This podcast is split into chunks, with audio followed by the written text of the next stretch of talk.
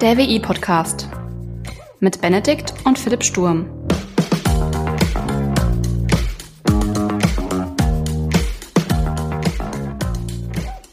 Hallo und herzlich willkommen zur 30. Folge des WI-Podcasts. Moin Philipp. Servus Benedikt. Es ist zu fassen, schon 30 Mal, schon 30 Mal miteinander gesprochen. In diesem Podcast. Ja, wenn es nur 30 Mal wären, ne? Wenn es nur 30 Mal wären. Im echten Leben lass es mal 50 sein. Wie die Zeit vergeht, ne? Ja, schwierig, schwierig, schwierig. Ja. Hier, du, hast du die Debatte um ChatGPT bei der Heute-Show mitbekommen? Ja, gut, ich meine, du weißt ja aus absolut sicherer Quelle, dass ich die heute Show selten verpasse. Ich habe sie tatsächlich äh, verpasst, deswegen würde mich mal interessieren, was du gesehen hast. Also ich gucke sie auch nie äh, abends, freitags, da muss ich ganz ehrlich sagen, es ist mir zu spät. Da bin ich meist schon im Bett mit meinem äh, Teddybär und nein, Spaß. Ich gucke es einfach meistens, meistens ein bisschen äh, später. Aber ja, ich habe es auch gesehen und ich fand es tatsächlich so ein bisschen, ich weiß nicht, schwierig. Also so nur mal so für die Zuhörer vielleicht, so der generelle Konsens war, glaube ich, dass ChatGPT schon am Trenden ist und gerade so im Bildungswesen so sein, ich will mal sagen, Unwesen treibt. Und das da ein bisschen schwierig werden könnte in Zukunft. Oder? Weil ChatGPT die Aufsätze schreibt, die Gedichtzusammenfassung, die Seminararbeit, die Bachelorarbeit, Masterarbeit und so weiter Ja. und so fort, oder? Ja, ja, ja genau so. Also das, äh, Ja. ja. weiß ich nicht, die haben da irgendwie so eine, auch total lustig, eine Schülerin so äh, anonymisiert mit äh, verpixeltem Gesicht und alles dargestellt, wie sie äh, darüber gesprochen hat, wie einfach das ist jetzt so eine, äh, so eine Zusammenfassung von einem Text zu schreiben. Und wie sie dann die Vorteile von ChatGPT noch so aufzeigt, so ja, die Struktur, die ist auch super und auch die Sprache ist alles toll und so. Äh, mega. Also, äh, man muss doch erstmal sagen, 10 von 10 Punkten, oder, an die Schülerin. Ja, Ähm, 10 out of sie, 10, also ja. Sie weiß sich zu helfen, also sie weiß, wo sie suchen muss. Ähm, sie hat Bewertungskriterium, äh, um das, was sie gefunden hat, ähm, auf Qualität zu überprüfen. richtig, ja. Also, Was willst du mehr? Ganz, ganz Also- ehrlich, also ich fand das jetzt ja null negativ, ne? Nee. Also das, das ist so, keine Ahnung, so, Die Wie- wie Frage soll- ist halt äh, Hm? hinten dran eher, ist das didaktische Konzept nicht irgendwie ähm, obsolet? Das könnte wieder eine andere Frage sein. Ich wollte erstmal so eine Analogie ziehen. So, stell dir mal vor, keine Ahnung, 17. bis 18. Jahrhundert, du bist immer zur Arbeit gelaufen. Und auf einmal kommt so das Auto. So, keiner weiß, wie es funktioniert, aber jeder benutzt es irgendwann, so dann ab 20. Jahrhundert irgendwie. So, und so ist es ja auch mit ChatGPT. Ich meine, sie wusste einfach, wie es geht. Ja. keine Ahnung von davon gehabt, wie so eine künstliche Intelligenz funktioniert, weil sie ein WI-Briefing verpasst hat. I don't know. Aber ja, trotzdem kannst du es gut benutzen. Absolut. Also wo siehst du den Fehler? Eher, dass künstliche Intelligenz böse ist? Also künstliche Intelligenz ist ja nichts anderes als irgendein Algorithmus, irgendwie ein paar Zeilen oder mehrere Zeilen von Code, die irgendwas machen. Wo du gibst da irgendwelche Daten rein, die verarbeiten die und die geben sie aus. Ich glaube, das war die erste oder zweite Folge unseres Podcasts, wo wir über Algorithmen gesprochen haben. Ähm, Ja. Jetzt können die halt selbst lernen und, äh, und so weiter und so fort. Aber an der Systematik hat sich doch nichts geändert. Oder liege ich da falsch? Ja, also ich sag mal, ähm, diese Algorithmen, die müssen ja auch optimiert werden. Das ist ja nicht einfach nur so, gut, man scherzt in der Informatik immer so ein bisschen darüber, dass Machine Learning und Künstliche Intelligenz eigentlich nur if-else ist. Also wenn-dann-Unterscheidung. Aber gehört tatsächlich ein bisschen mehr dazu. Hm, Aber das ist ja, die Verarbeitung. Also wir, da sind wir jetzt bei der Verarbeitung. Trotzdem Mhm. hast du doch vorne dran, also der, der Algorithmus kann doch nur optimiert werden, wenn auf bestimmten Daten, auf einer bestimmten Datengrundlage. Ja, Also der hat ja nichts zum Optimieren, wenn du nichts reingibst.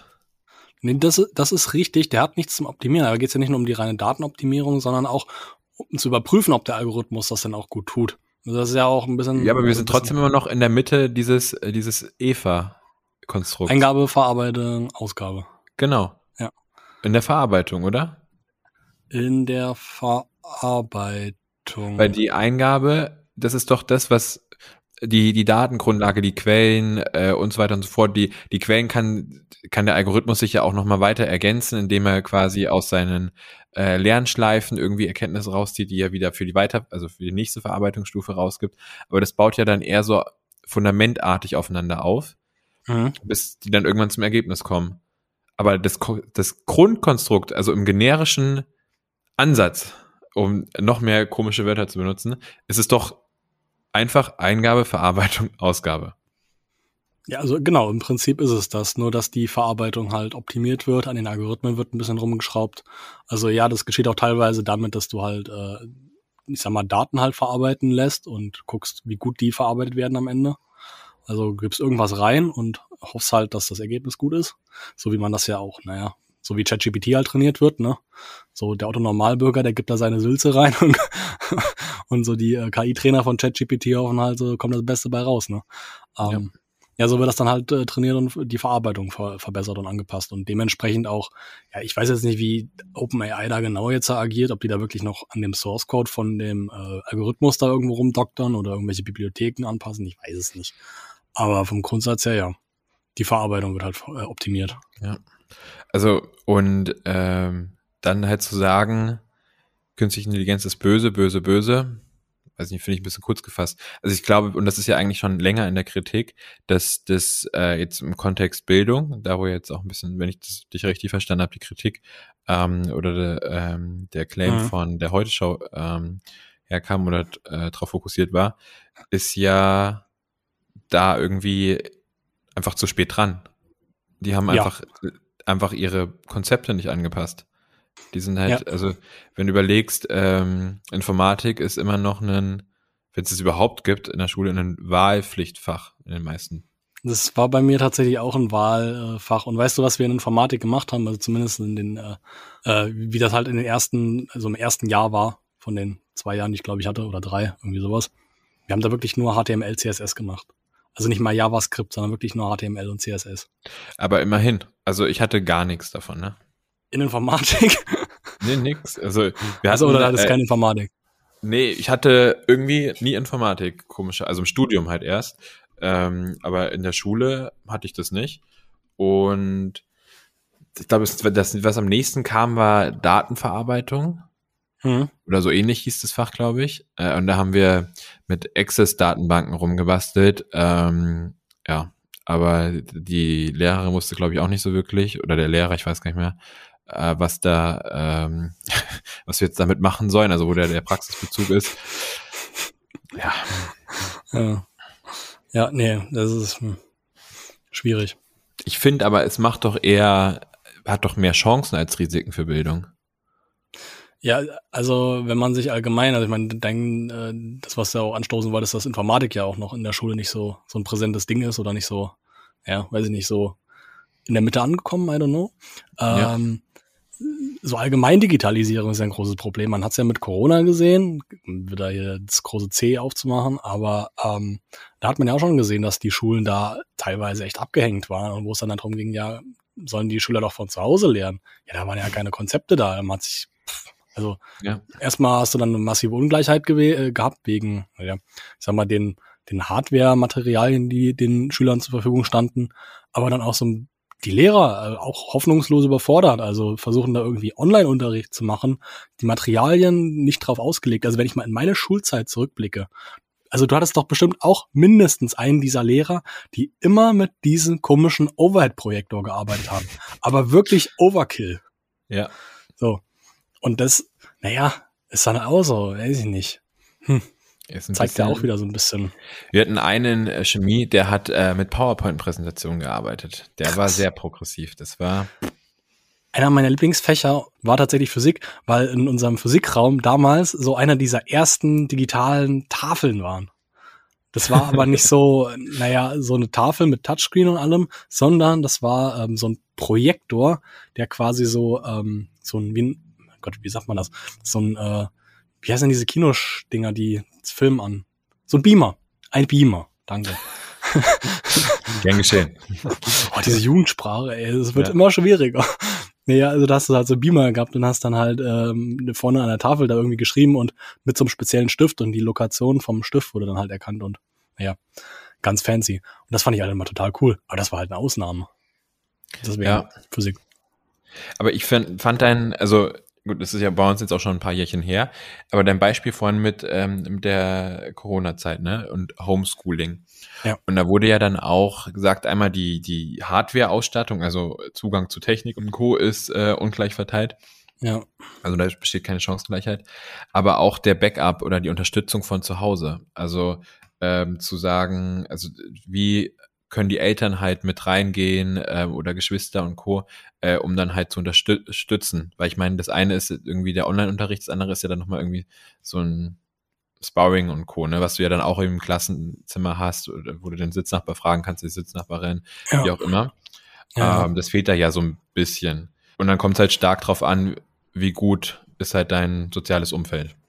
Äh, Ja. Oder wie unterstützend kannst da äh, eben sein. Und da schafft doch ChatGPT oder künstliche Intelligenz in Summe eher Chancengleichheit. Genau. Weil der, der Zugang ist doch für alle vorhanden. Ja, Und macht es ja, niedrigschwelliger, irgendwie da zu unterstützen. Ja, ja, und das, das denke ich auch. Also man könnte auch argumentieren, so die meisten Leute heutzutage, also die meisten Schüler äh, und Schülerinnen, die im deutschen Bildungswesen unterwegs sind, die werden alle Zugang zum Internet irgendwo haben und können eine Suchmaschine bedienen. So das ist so ein, weiß ich nicht, ich denke mal, das kann man voraussetzen. Aber nichtsdestotrotz ist es ja dann auch für einen Schüler und eine Schülerin sehr schwierig, ähm, diese Informationen zu filtern und zu suchen und auch irgendwie so ein bisschen ja, zu strukturieren und das Ganze zu kuratieren. Und da ist ja ChatGPT, das haben wir ja schon so oft gesagt, eine verdammt große Unterstützung, weil du gibst da ein Schlagwort oder einen Kontext an und ChatGPT liefert dir einfach Input. So, wenn du halt irgendein Thema nicht verstanden hast, und das ist auch das, was ich häufig bei ChatGPT erlebe, manchmal drücke ich mich halt einfach, ich sag's mal vorsichtig, nicht so schön aus. Aber trotzdem versteht ChatGPT so die Problematik, die ich versuche zu vermitteln und liefert mir eine Antwort darauf. Und ähnlich kann das ja auch im Bildungswesen eingesetzt werden, dass Schüler, die ein Problem oder die halt eine Thematik nicht so gut verstanden haben und da irgendwo auf ein Problem gestoßen sind, das Problem vielleicht nicht so gut verbalisieren können, aber ChatGPT auch da dann unterstützt und halt wirklich dieses Wissen liefert. Und das ist ey, super praktisch. Punkt. Ja, gibt nichts hinzuzufügen. Ja, ich habe, äh, wie du merkst, ich habe ChatGPT vielleicht in letzter Zeit ein bisschen häufiger benutzt. Dito. Ich finde es, also ich, ich finde es eine Erleichterung und ich habe nicht das Gefühl dazu, dadurch blöder zu werden, sondern im Gegenteil, ähm, schneller mehr Wissen mir aneignen zu können. Ja, also Und das ist ja genau. das Gegenteil von blöder werden. Genau, das ist so, das ist so der Punkt. Ne? Also wir hatten ja eben die, die Schülerin, die ChatGPT verwendet, ohne vielleicht zu wissen, wie eine KI funktioniert, aber das Ding halt bedienen konnte. Ne? Und Genau. du bekommst halt oder solltest halt schon irgendwo ein Skillset haben oder ein Gefühl dafür, wie du halt so ein Tool halt einsetzt und damit halt umgehen kannst. Und auch in der Programmierung, also ich habe ja schon mal gesagt, ChatGPT an und für sich schreibt jetzt nicht so den geilsten Code. Also wenn du jetzt sagst, schreib mir keine Ahnung, schreib mir irgendwie eine App für, weiß ich nicht, keine Ahnung, als eine Messenger-App oder sowas. Der Programmcode, den ChatGPT da liefert, ja, also mag vielleicht ein Stück weit schon okay sein, aber so in der Gesamtheit schwierig. Also da fehlt ChatGPT, glaube ich, so ein bisschen dieses Konzeptionelle. Allerdings ist es halt trotzdem eine mega krasse Unterstützung, wenn du irgendwie, weiß ich nicht, du möchtest ein neues Framework oder sowas lernen. Ähm, keine Ahnung, also jetzt in meinem Bereich so C-Sharp ist ja so das, wo ich programmiere und ASP.NET ist ja so diese, diese Websparte von, ähm, naja, vom .NET-Bereich. Ähm, das heißt, ich könnte mit C-Sharp schön Web-Oberflächen programmieren, theoretisch. Allerdings muss ich mich ja erstmal mit diesem Framework auseinandersetzen. Microsoft hat, habe ich ja schon ein paar Mal in Mail-Briefings gesagt, eine sehr gute Dokumentation. Allerdings, ChatGPT kann mir das Ganze auch, na, ich sag mal, auf eine etwas schönere Art und Weise vermitteln, mit Praxisbeispielen etc., mir den Code erklären, kommentieren, was auch immer. Und dann lerne ich so ein Framework rucki zucki. Ja. Und das ist echt genial. Und macht dich ja hinten dran dann auch produktiver. Ähm, Ja. Dann steigerst du das, äh, die Wirtschaftsleistung und alles ist der Welt geht's wieder gut. Also, was Ja, will man eigentlich mehr? Dass BWLer erstmal wieder Wirtschaftlichkeit mit reinspielen. Aber ja, es stimmt schon. Ne? Das ist, Ja. ja, also wenn wenn du so ein neues Thema so dir aneignest und dann halt auch noch so halt auch eine gewisse Eigenkompetenz halt mit reinbringst, weil du irgendwas schon irgendwo weißt, eine Grundlage hast, das das skaliert anders. Das geht, das macht ein, das macht ein, das macht eine Winkelhalbierende nach oben. Jawohl. Wenn man das als Wirtschaftler so sagt, keine Ahnung, ich weiß es nicht. Absolut. Oder to the moon. To the moon. Ja, das ist schon, das ist schon echt ein geiles Ding, ja. Ja. Also ich äh, bin gespannt, wie die De Debatte weitergeht. Wir verfolgen sie ja schon eine ganze Weile. Ähm, ich sehe, und das haben wir ja auch jetzt in mehreren Folgen schon rausgearbeitet, mehr Chancen als Risiken. Ähm, Ja. Und das gilt vor allem auch für Bildung. Ja, auf, auf alle Fälle. Also, Eher eine Disruption des Geschäftsmodells Schule, die da angelöst wird. Die müssen jetzt mal, die sind in ihrem Kerngeschäftsmodell einfach werden die angegriffen von einem Startup wie OpenAI und ähm, müssen jetzt halt reagieren. Die, die, die werden gechallenged. ja, Würde man jetzt in der ge Ja, gechallenged. Ja, also ich glaube, die, die Schule, wenn man das irgendwie so als Unternehmen oder so als Unternehmenstyp eingruppieren müsste, wäre das ja im Prinzip eigentlich ein durch und durch substu wie, wie sagt man, su subventioniertes Unternehmen, was im Prinzip eigentlich nur Daseinsberechtigung schaffen muss. wertvollste, wertvollstes Geschäftsfeld einer Schule. Boah. Cafeteria? Mensa? Nee, die Druckerkosten. Ah, Die Druckerkosten. Zum Anfang des Schuljahres erstmal die Druckerpauschale einholen. Die Drucker. Oh, stimmt. Ja. Wow. ist ja, ist ja schon völlig verdrängt, aber stimmt. Ja, da war ja immer was. Immer so am Anfang des Schuljahres ist äh, der Lehrer quasi ja einmal mit so einem, nicht, mit so einem Klingelbeutelchen da rum und hat gesagt, erstmal, ist mal einkassieren, Leute. Ansonsten passiert ja gar nichts. Das würde mich mal interessieren. Ey. Wo das Ob's Geld das hingewandert ist. Ja. Oder, also, also, okay. Oder so, ja. Ob es das noch gibt und wo dann das Geld auch vielleicht in der Historie hingewandert ist. so offiziell Druckerpauschalen. äh, dann im Lehrerzimmer, ab geht's. Malle in den Herbstferien. Ich wollte es doch gerade sagen, sind da ist doch Klause, bestimmt irgendein Malle-Urlaub oder sowas mit umgesetzt worden. oder der Alkoholschrank von den Lehrern aufgefüllt worden. Ich habe keine Ahnung. In diesem Sinne, Benedikt, Ja. produktiver wird's hier nicht mehr. nee, ich wünsche dir auch noch eine, eine gute Zeit. Viel Spaß beim Arbeiten mit ChatGPT. Dito. Bis zum Mercy. 31. Mal. Bis zum 31. Ah, stimmt. Ha, alles klar. Bis zum 31. Mal. Horrido. Ciao, ciao.